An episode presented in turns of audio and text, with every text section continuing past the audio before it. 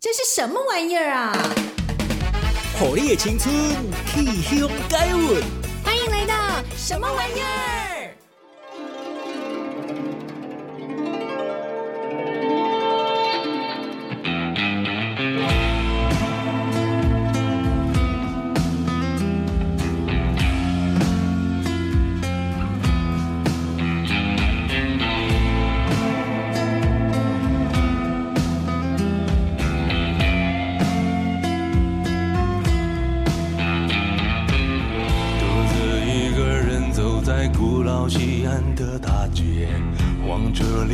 最后对应成三人的明月，这是杜甫春雨润物细无声的季节。我突然掉进大唐诗梦的世界，看遍天地日悠悠，一人独钓寒江雪。怜惜日暮已修竹，曾经沧海难为水。何当共剪西窗烛，同游春江花月夜。我欲回当凌，决定飞上星河与数天。独立卷汤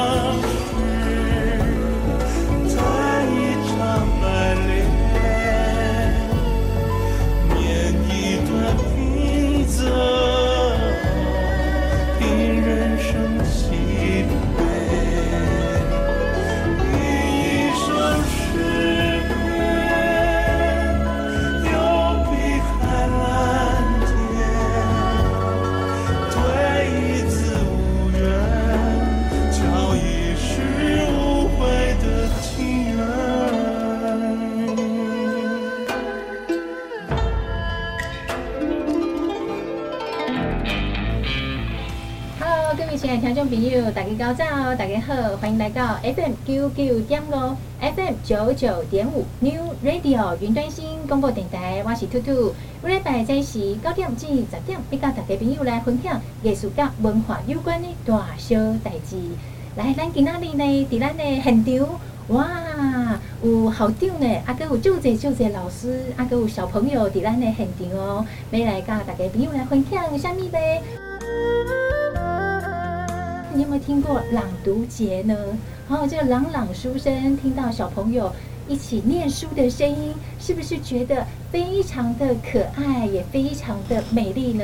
这样一个朗朗的书声啊，是这个世界上最美丽的声音之一。那么我们今天在现场有校长，也就是高师大附中的校长李金央校长，在我们的节目现场，还有其他的老师，我们就请他们来自我介绍一下喽。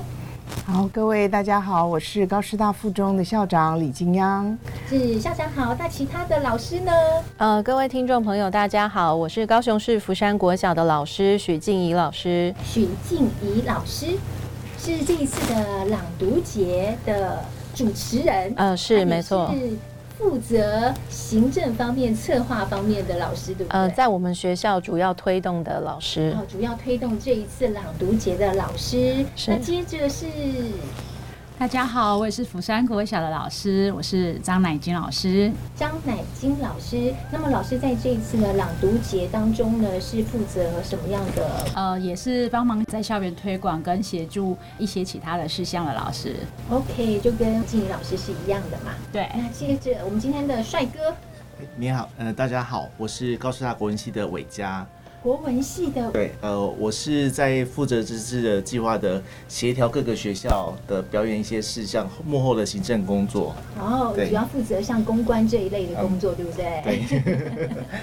我们现场还有一个小朋友，他有一个卷卷的，有点像爆炸头，很可爱的这个小男生。来，你叫什么名字啊？我是福山国小小朋友陈永琪。福山国小哦，哇，你现在几年级？二年级班。二年七班哦，哇，你怎么会想说这一次要来参加朗读节呢？妈妈叫我去的。哦，听妈妈的话是最乖的小朋友，对不对？要听妈妈的话。OK，那你自己觉得呢？你参加这个朗读节，嗯，你觉得妈妈叫你去，会不会觉得很不高兴呢？还好。还好哦，那你觉得参加这一次的朗读节比赛，你有没有觉得很开心呢？有，很开心哦。为什么？因为我可以当主角。哇，你可以当主角哦，好棒好棒！那你在这一次的朗读节里面，你用什么样朗读的方式当主角呢？曹植，曹植哦。那你要不要现场先给我们来一段呢？念给我们的听众朋友来听一下呢？看看你有多厉害。好，好，来吧。煮豆燃豆萁，豆在釜中泣。本是同根生，相煎何太急。哇，你背了多久了？没有很久，没有很久哦。你好棒，好棒哦，我都不会耶。你还会念哪些诗呢？《枫桥夜泊》。《枫桥夜泊》。好，我们来听你朗读的这一首。枫桥夜泊，枫桥夜泊中价，月落乌啼霜满天。江风拂晓对秋眠，姑苏城外寒山寺，夜半钟声倒客船。哇，好厉害，好厉害哟、哦！你竟然会讲台语的唐诗哎，怎么这么厉害？你本身就讲台语吗？没有，没有哦。那你是因为这首诗，所以特别学了台语，对不对？平常有时候在讲，平常有的时候会讲台语哦。哇，也是很棒啊！所以你把这首诗念成了台语，有不一样的风情，对不对？对。好，那你。自己比较起来，像念国语的这首《枫桥夜泊》跟台语的，你觉得有没有不一样呢？有，差别在哪边？就是台语比较像古代的音调。哇，台语比较像古代的音调哦，你怎么知道啊？妈妈跟我说的。哦，妈咪跟你说哦。哇，妈咪很厉害呢，妈咪都知道哦。好，你好棒哦！来，我们给你一个热情的掌声。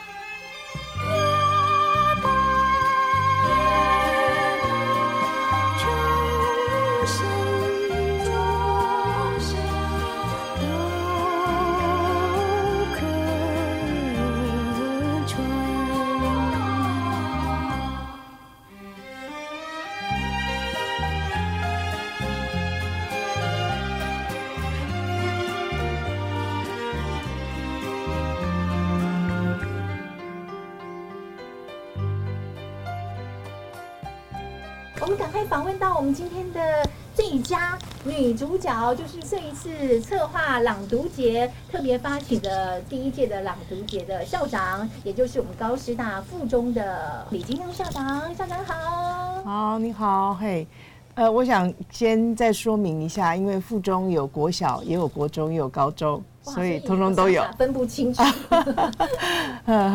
这是一个计划，嗯，它是针对高雄市的国小学生经典朗读的一个计划。这个计划其实我们在想说，怎么样去衔接他的国中、高中，因为事实上在国小的啊课程里面，都是白话文多。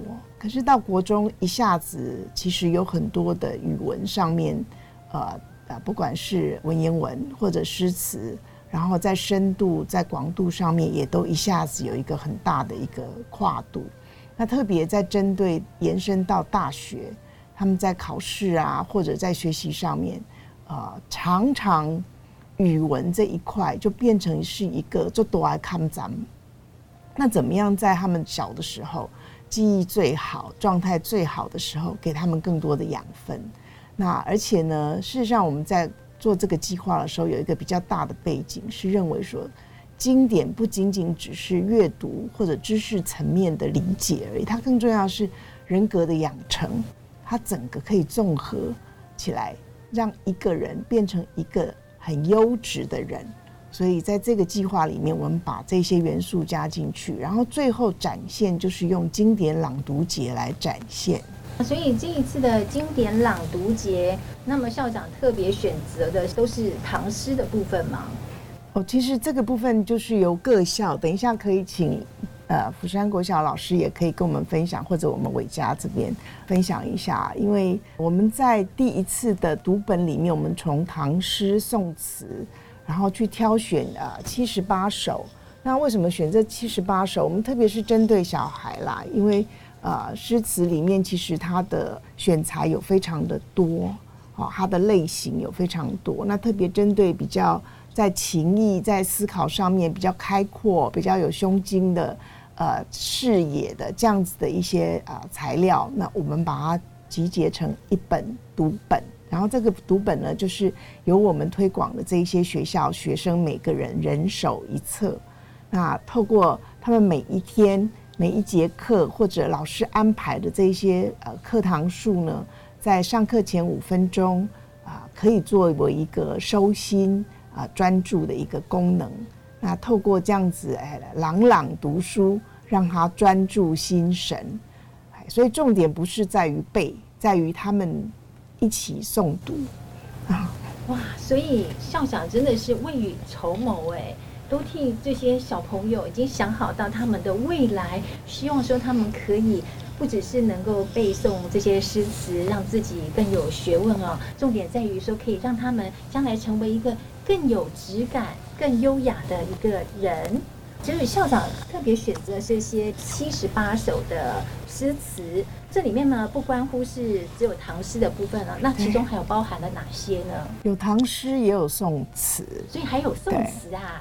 今年度我们又有新的选本，今年的选本就是对子。就是做对句，怎么样从单字对，然后到词对，然后三字、五字、七字、十一字，用声律迅猛这个读本呢，让学生们去熟悉这样子的对子，然后再去回应到他们念过的诗词，这样在应用上面，他们就会有一个更。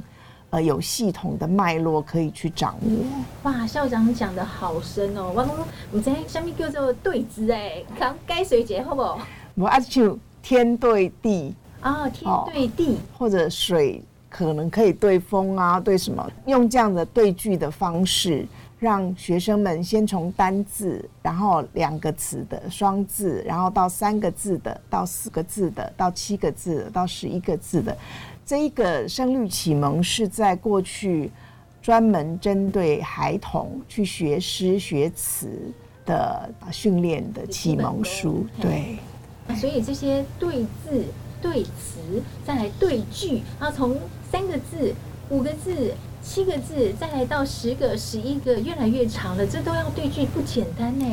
但他透过韵文的方式，让他们朗朗上口啊。所以他在最好的这种记忆状态里面，得到很多 data 在他的脑部里面啊，然后再去回应到他念过的诗、念过的词，他马上就知道怎么去运用了啊。等于说他在他的脑袋里面已经存下了大量的资料了，他的一个脑袋瓜就变成是一个很丰富的资料库，所以随时要找到任何的对字对句，就难不倒他们了。可是其实基本上我们在各校推的这个实验计划。并不是以背诵为重点，好，重点是在于我们是运用那个杨定一的一个理论，它是细胞生理学的理论，是透过这一些声波，朗朗声波，它会进到我们的细胞里面去，变成永久的记忆。所以它不是为了背而背，它的这个脑部的环绕系统跟我们现在在运用的这个系统是不太一样的。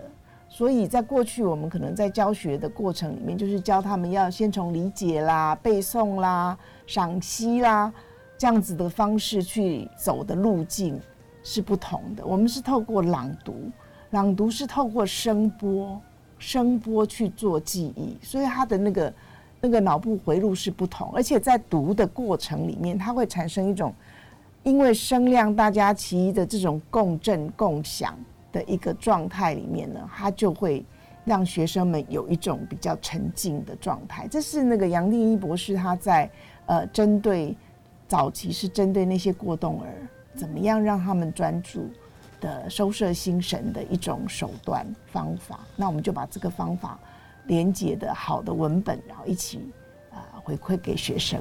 哇，真的是 校长好用心哦！那刚才校长你也提到说，你们的重点不在于记忆，但是在于朗诵。好，那这个朗诵的概念呢，你也是透过杨定一博士的理论，希望说可以借由声波，然后让孩子们更安定安神。那在你这样子的一个过程当中呢，小朋友应该很快乐吧？这个可能要问问我们执行的老师喽。老师们。呃，大家好，呃，我是福山国小的徐静老师。那我在我们学校就是主要负责推动这一个计划。那因为是我们第一届的时候参加，所以一开始比较没有经验，所以我就先询问几个比较有意愿的老师，然后一起来参加这个计划。那以我个人来讲，我之前大概都是担任中年级或是低年级的导师。那其实，在没有认识校长，还没接触这个计划之前，每个学期每年，其实在我个人任教的班级，都是会另外就是自费去购买诗词或是类似《弟子规》这样子的读本，所以这件事情其实我个人已经执行很久了。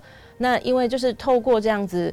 很规律的一个读书声，就是孩子就是确实会达到这一种安定下来的感觉，而且因为我们大概通常是每节课上课拿出来大概念个三五分钟，所以他久而久之就变成是一个仪式。那有了这样的仪式仪式感之后，孩子就知道哦，上课了，收心了，而且这样子的节奏跟韵律他们都很喜欢。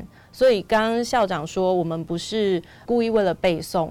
但是孩子们，你可以看到，像刚刚的永琪小朋友，我们也是都没有强迫他们去背，就这样很自然，久而久之，他们就进入他们的脑中了。我们并没有说来，等一下下课要抽背什么，就是并没有这样子的规定。是用很愉快的方式，让孩子能够深入其境，沉醉在那个环境当中，那样的一个氛围，带动他们更想要学习，无形之中呢，也就有收获了。是没错，而且我们就是学校老师，还有其他学校也是，就是每个老师他都会有自己的一些小技巧，比方说有的会加入乐器啊，一些节奏，因为孩子天生就是对于。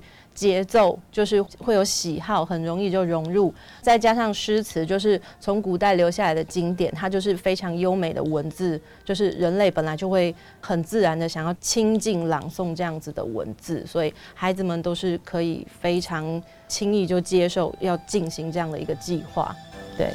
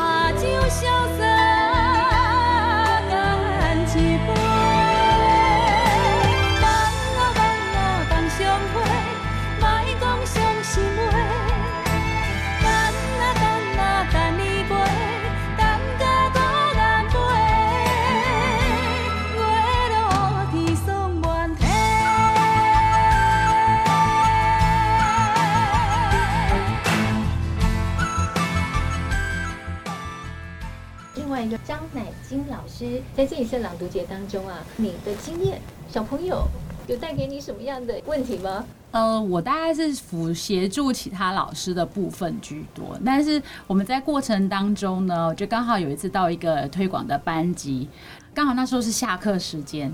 但是你知道，下课时间在走廊居然传出来不是小朋友在边跑跑闹闹啊玩的声音，而是呢听到他们班的小朋友在走廊，然后他说：“来吧，我们一起来将进酒一下。”然后就有全班的小朋友，然后就一起在那边朗诵《将进酒》，非常的有趣。因为我们表演的时候不可能带全班去，所以他们班上有几位小朋友其实是有去。要上台演出的，所以他们会有一些动作，然后会有一些知道，呃，这个地方加入什么动作啦，哈，可以更有趣。那就看到全班的小朋友都在模仿这一个小朋友，然后就全班一起又念又跳的，其实。还蛮有趣的，这在校园当中，我们本来一直在倡导，呃，下课走廊不奔跑，结果无形当中，因为这个诗词的潜移默化，然后让小朋友们下课就自然而然的念了诗词，然后就来将进酒一下，还蛮有趣的。哦、嗯，所以你看到小朋友在念将进酒的时候，不是你在课堂上，而是他们在玩耍的时候，对不对？下课时间。我觉得很感动哎，就觉得哎，没有刻意叫他们说去背啊，去怎样，但是他们就是自然而然是内化在他们的心里面。他们下课居然想要来，就是朗诵一下，就是全班，真的很特别。对，哇，如果我是你的话，我看到小朋友在下课时间也想到说，哎，我们就来个。唐诗朗读，哎，你一定会觉得非常的欣慰，觉得说啊，真的下的功夫没有白费耶。对，也因为这样，我们有跟其他老师分享，然后学校也觉得哎很有趣。下课啦，本来都要倡导不要奔跑啦，不要跑闹啊，那以后我们慢慢想说，哎，如果有越多的班级啊加入这个行列啦，然后一直推广的话，说不定我们之后我们校园就不用再宣导说，哎，下课走廊不奔跑哦，可能整个校园。都是朗朗的读书声了，我想这是额外的收获，对不对？算是副作用。对，哇，真的非常的好哎。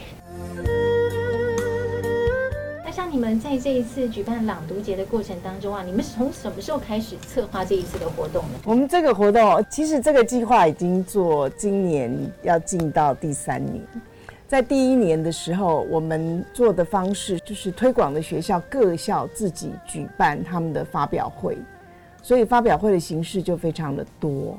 那有一些学校呢，他们可能就是大家一起读啦，然后也有把它做成呃诗词的这种绘画方式啦，或者报告的方式，也非常的缤纷多彩。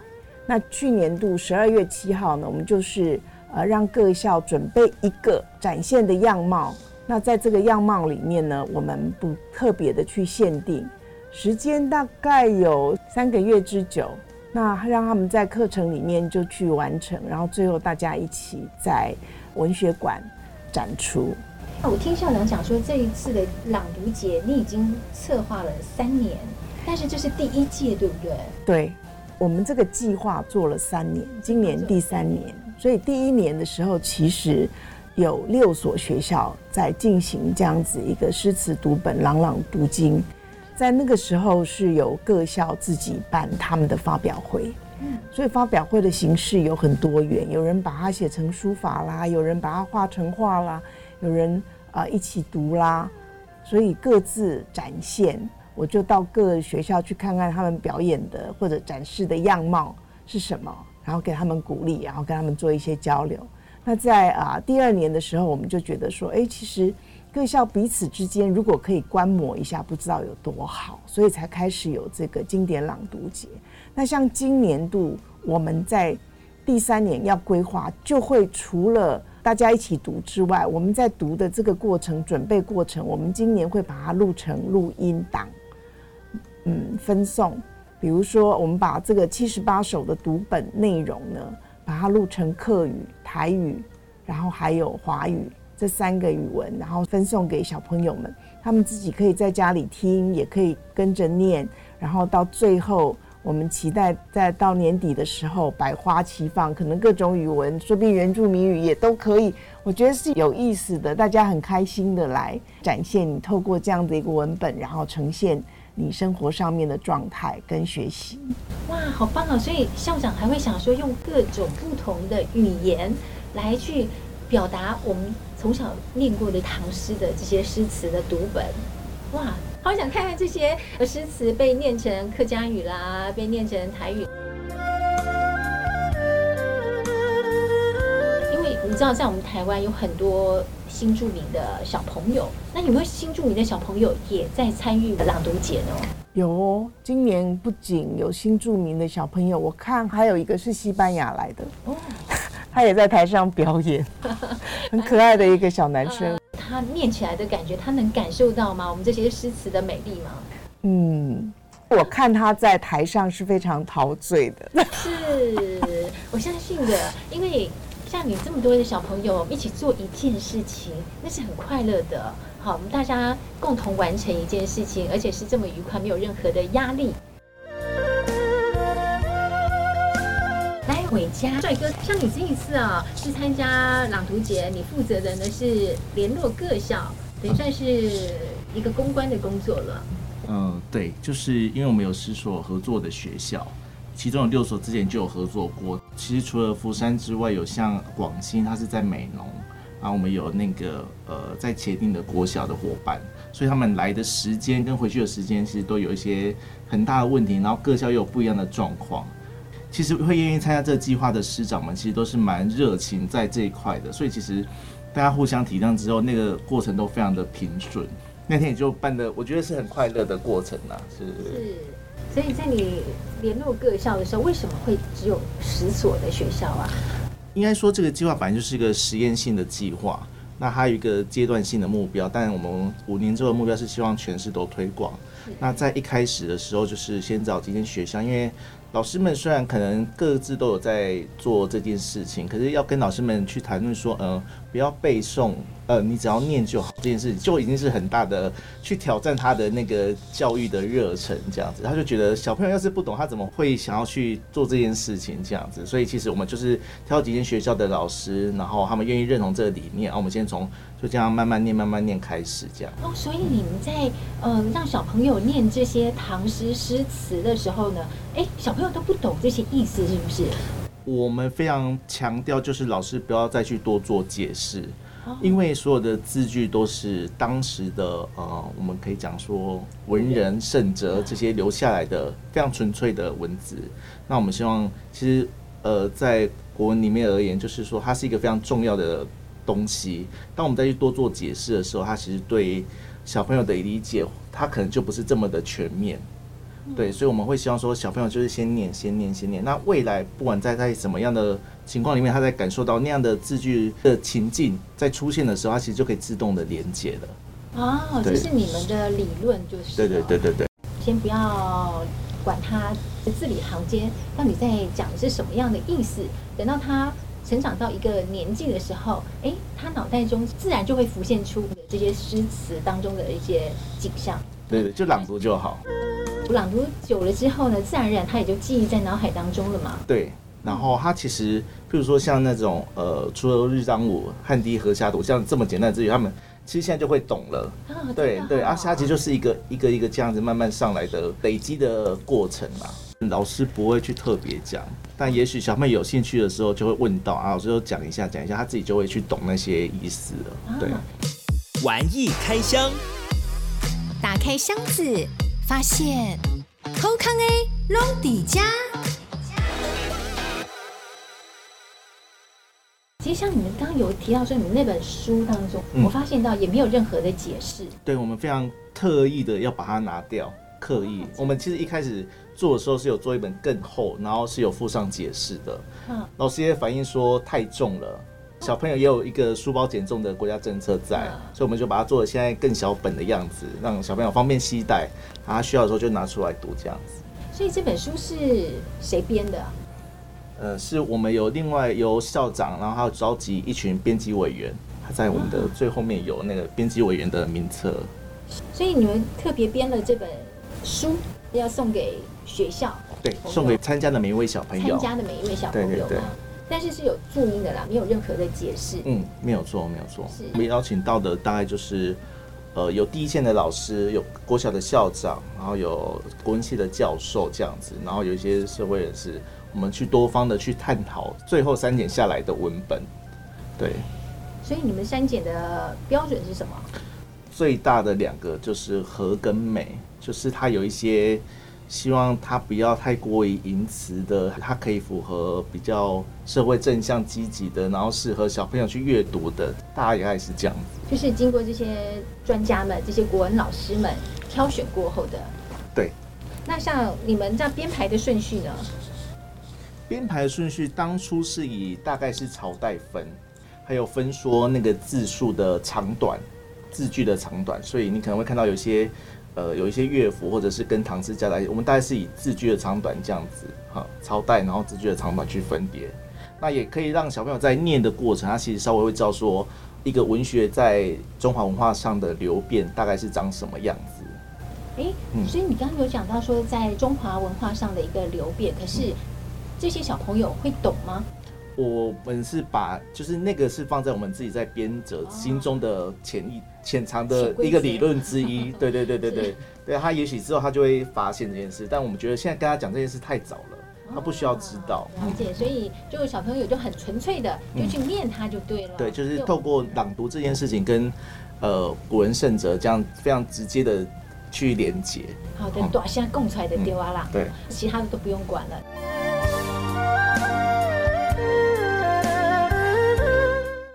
在举办这个朗读节的过程当中啊，有没有让校长或是老师们很感动的地方？我很感动的地方是在于说，呃，各校真的是，呃，真的非常的用心。那这个用心变成看到很多百花齐放的样貌。本来只是很纯粹想说啊，大家一起来读一读诗啊，很大声的念一念啊，很开心的念就好了。那。什么样的状态，其实没有给大家任何的想象或者要求，只有很开放的说啊，大家开心，一起开心的读是最重要的。可是每一位老师，每一个学校里面呢，它呈现的样貌就非常的多元。它可以把一些节奏加进来，有一些是加入故事性，然后有一些是加入表演的，甚至跟啊、在地化。做一些连接，比如说广兴国小，他们就会把这个活动跟他们的蓝染结合在一起。像福山国小，他们就透过古代文人的某一些形象，所以男主角就在这里了。我们的永琪小朋友，等一下可以请他再用不同的形式再去展演给大家听一下。那然后又用舞蹈的，用这种啊微型电影小说手法去展现。所以非常多的样貌让我非常的感动，觉得哦，真的是各校老师潜力无穷，然后小朋友也都能够开心的融合在里面。我觉得这些老师好厉害哦，可以把我们小时候念的这些古诗词啊，以前我们都是用背的嘛，然后现在竟然可以用演戏的方式，用微电影的方式，然后还可以用蓝染跟当地的文化做一个结合。哇，非常的有特色，等于每一个 学校表演出来的唐诗都是不一样的面貌哎，哇，太有趣了。静怡老师，呃，就是呃，因为我长期就是在我们学校指导朗读，那这一次就负责推动的话，呃，刚好呃金央校长就是有提到这一次会有成果展，那我就负责从参与的班级里面，就是先挑出了几位可能更有。动力，然后呃，平常很热情的孩子们，就是作为种子学生，然后抽出来之后成为一个小团体，那就是配合我个人的一些，因为我平常也蛮喜欢看一些舞台剧或是表演这些，所以就融入了个人的一些创意。然后我们这次是用微戏剧的方式，那我因为时间的关关系，表演的长度大概是五分钟，所以我就选了三首诗，然后以。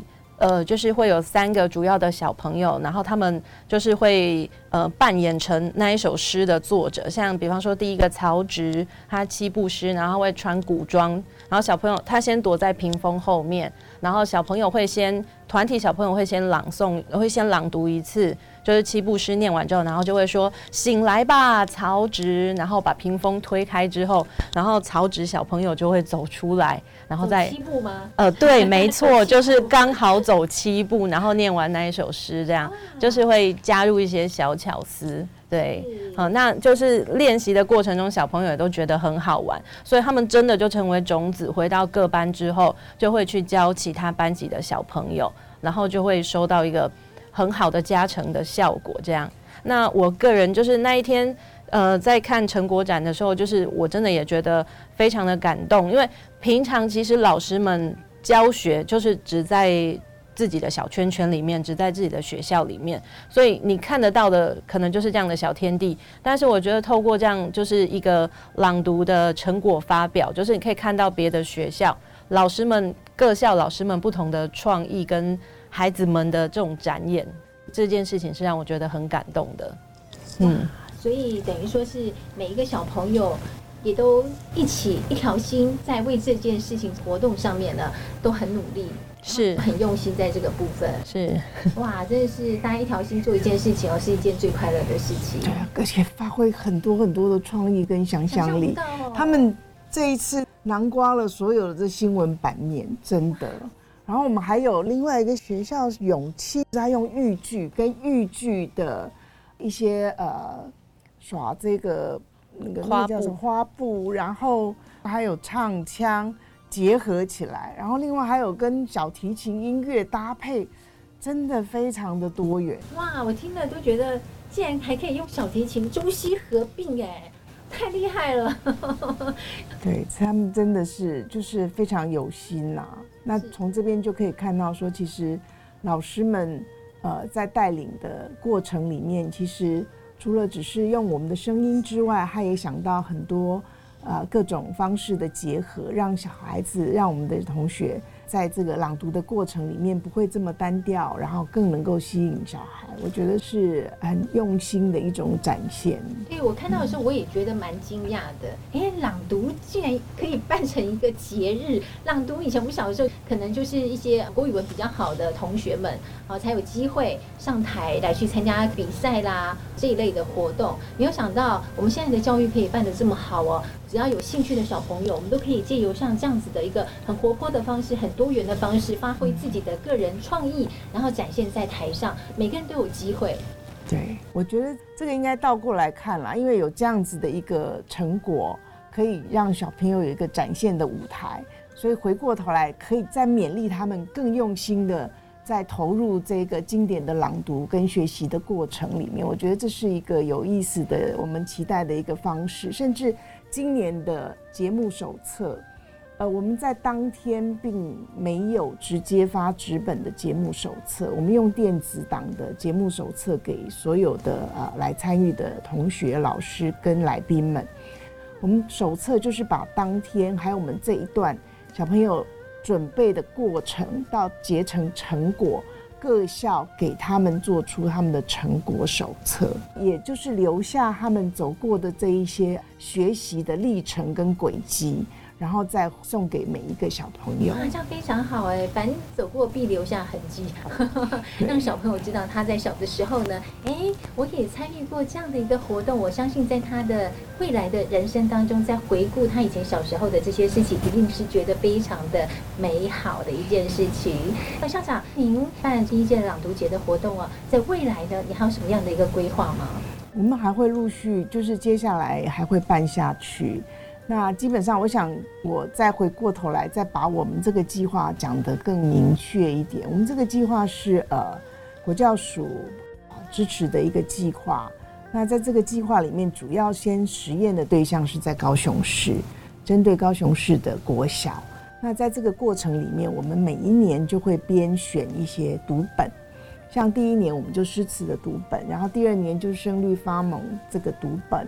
然后在今年度，我们又会增加到一些散文读本，会把比较简单的一些散文，啊，可能节录的方式，然后把它变成一个读本，那也回过头来送给各个小朋友的去朗读。那除此之外，啊，因为我个人的因素偏好吧，我们今年会有一个读本是千诗故事的读本。千诗故事是什么东西啊？哦，好，那这个就是回应到说，我们现在在宗教里面呢，我们常常跑到这庙里面去嘛，然后有心事就去问神。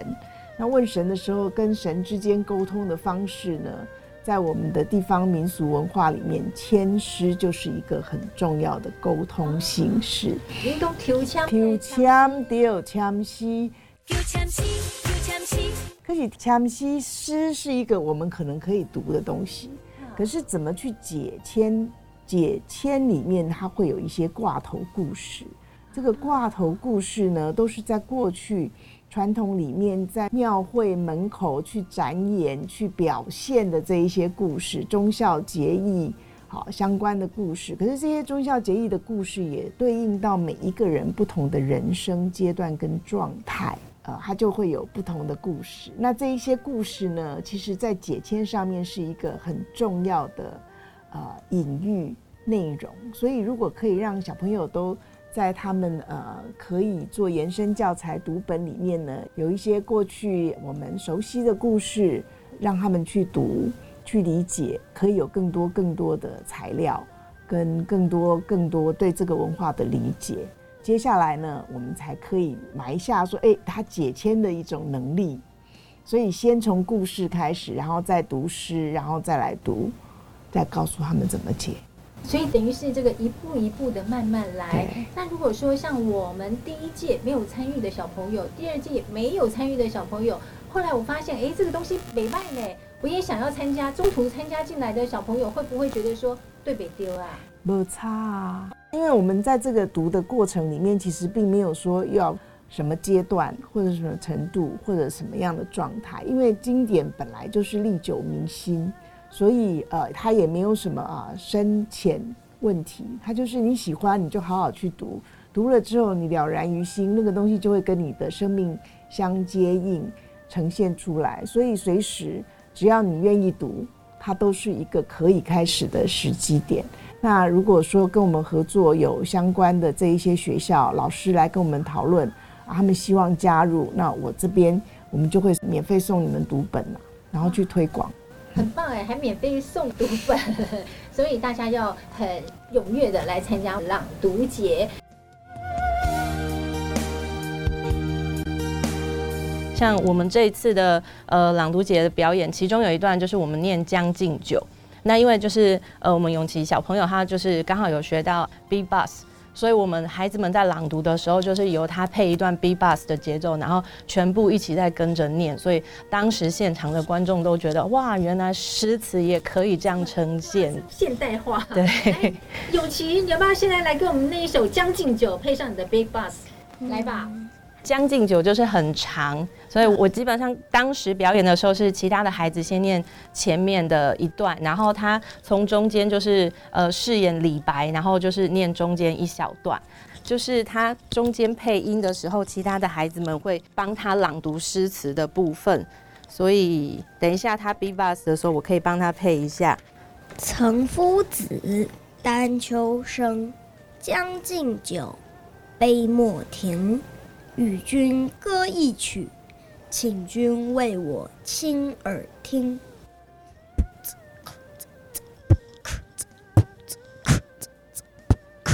钟鼓馔玉不足贵，但愿长醉不复醒。古来圣贤皆寂寞，惟有饮者留其名。陈王昔时宴平乐，斗酒十千恣欢谑。主人何为言少钱？径须沽取对君酌。五花马，千金裘，呼儿将出换美酒。与尔同销万古愁呀，万古愁。哇，我们的永琪小朋友他现场来了一个 Beatbox，哎，谁教你的？去学的。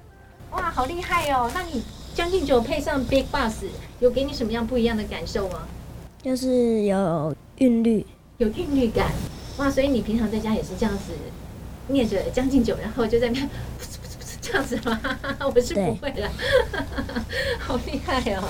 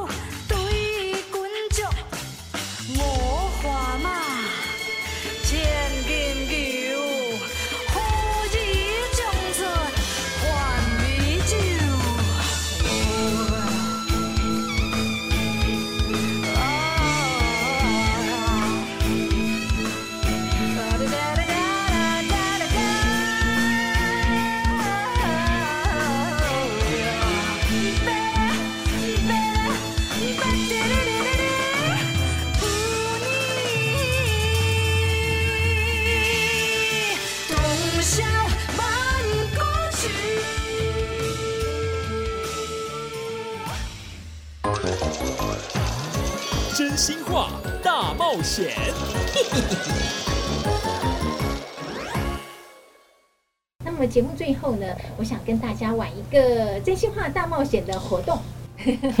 我想先从永琪开始，因为小朋友最不会说谎了。好，我们来抽个签哦。好嘞，我要请问我们现场的永琪小朋友，你参加朗读节的活动，从你开始参加到进行登台表演的时候呢，有多久的时间了？大概一年。大概一年左右的时间啊，你就可以展现出这样子的一个成果。像你用这个 Big Box 来搭配你的唐诗《将进酒》，诶，你这个创意是从哪里来的？那你怎么会想说把这两个不一样的东西搭在一起？妈妈想的。哦，妈妈想的。诶，妈妈很有创意哦，妈妈引导你的哈，很棒。那像你在。朗读节的这个活动进行的过程当中，这段一年左右的时间，有没有让你遇到嗯，好生气，我不想学了？没有，没有哦，因为它很有趣，对不对？对，很有趣，所以让你一直想要持续下去，想要一直把这些诗词念得更好。没错，哇，没错，好棒，好棒！我们的永琪，他真的不会说谎，他说真的，他没有想要过放弃过。谢谢永琪小朋友，来，接下来呢，看我们的校长哦。好，那，校长，校长，你抽到的这个签哦，我想问一下，就是说，哎，像你在办朗读节已经有三年左右的一个时间了嘛？是什么样的一个情形之下，你会想说办这样子的一个朗读节，会让你一直持续下去呢？因为我觉得这是一个有价值的事情，有意义的事情。如果大家都是能够从呃经典里面得到一些养分，让社会比较美好，其实它就是值得我们去努力的。那在这个过程里面，其实我会遇到一些困难。那那主要的困难是老师们真的很认真，认真的教，认真的要孩子背诵。这个是我们现在很期待，一直在告诉老师说，不要这么的啊、要求。我们就是让孩子们很开心的念。开心的念就好了。原来我们校长的困扰是老师太认真，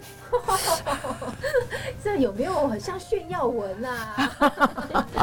有点像炫耀文，对不对？老师太认真了，是呃，校长也是非常的体贴啦，体贴我们这些老师说，希望他们不要呃太过于辛苦，让小朋友可以开开心心、快快乐乐的将这些养分呢灌注在小朋友的脑海当中，那我们可以在学习的过程当中可以很快乐、很愉快的学习，这就足够了。嗯，他喜欢才可以长久。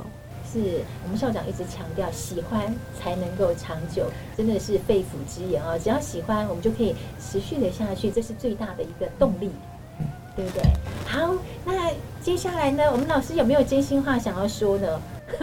现在可以发言哦！啊，有什么不满的，赶快说出来。我觉得没有什么不满的，因为就是我个人本来也就是很喜欢诗词朗读这件事情，所以就是校长的观念跟我就是一拍即合，所以恨不得能够早一点认识他，加入这个计划。那我觉得过程中就是除了呃带领孩子引导这种朗读的美、诗词的美，然后我也一方面很享受他们的很美丽的童音朗读出来带给我的这样子的喜悦。那另外一方面，在我个人的部分是，我觉得校长他们就是这个计划真的很用心，因为就是这一年里面呢、啊，就呃校长他们还准备了好几次教师增能的研习，我觉得嗯就是好几次很很多各方面。很特殊的一些研习，比方说，可能让我们了解茶道文化，让我们了解如何呃运用声音之美。那老师增能之后，就可以用更好的方式去引导我的孩子。我觉得这是我个人这一年呃可以。得到这样进修成长的机会，就是觉得很棒的地方。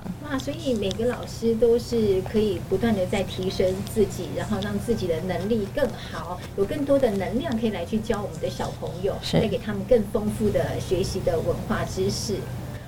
本来想说问他们到底有没有什么不满的地方，有什么阿 Q 想要说的，结果他们每个人都是这么样的美好哎，哇，连小朋友都说啊，我好快乐，我好高兴，这真的是一件很难得的事情啊。借由本来我们小时候学到的这种古诗词哦，因为要背诵的关系，所以觉得哇，很害怕。觉得很恐惧，没有想到在我们现在的小朋友身上呢，看到的是因为方法的改变，因为校长带领的方式不一样啊，希望带给他们更快乐的学习，所以哇，也相对的让这些小朋友呢，可以让他们更快乐的学习到这么美好的诗词，不会再有那种很痛苦的感觉了哈，真的是一件非常难得不容易的一件事情，也希望说我们的小朋友未来可以更好，我们的下一代都可以。比我们过得更好哦，比我们更有能力啦。好，那那么希望谢谢我们的校长，还有谢谢我们今天的来宾，好，我们所有的老师们跟我们的听众朋友们 say goodbye 吧。拜拜，谢谢大家，谢谢。来，校长先来。嗯，谢谢，谢谢大家，很开心。来，我们的老师们，你是？呃，我是福山国小静怡老师。静怡老师。对，希望大家平常在生活中有机会，也都能够一起来朗读诗词。那帅哥今天要跟我们的听众朋友说些什么呢？嗯、呃，大家好，我是高师大国文系的伟嘉，然后欢迎大家呃加入我们的这个大家庭，谢谢大家。是国文系的老师说话说最少。好，继续呢，我们今天的另外一位老师。大家好，我是福山国小的张海金老师。那很开心，希望大家未来有机会跟我们一起来体验诗词的美，相信它会让你的生活更美好。是，来。我们的永琪小朋友，你今天跟我们听众朋友们最后要说些什么呢？我是永琪，大家再见。大家再见啊！你只要跟我们的听众朋友说再见，是不是？好，也谢谢我们今天的所有的来宾们啊，带给我们不一样的诗词之旅啊，一件很美好的事情。希望大家有空的时候，虽然呢我没有参加这样子的一个活动哦，但是我们可以在家，哎，有事没事就把这个诗词拿起来读一读，相信你一定可以发现到它的美好。OK，那么今天的什么玩意儿、什么玩意儿的，到大家分享到家喽。我是兔兔，我们下回见，拜拜。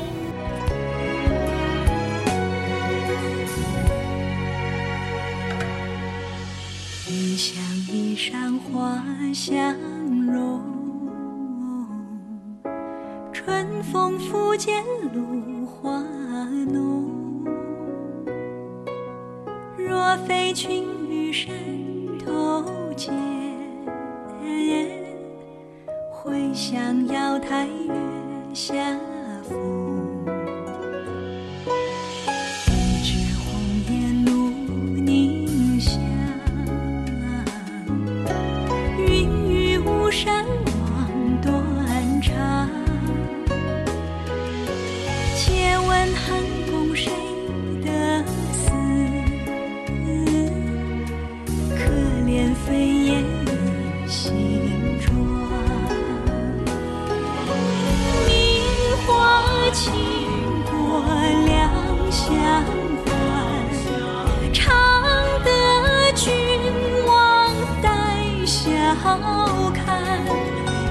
是春风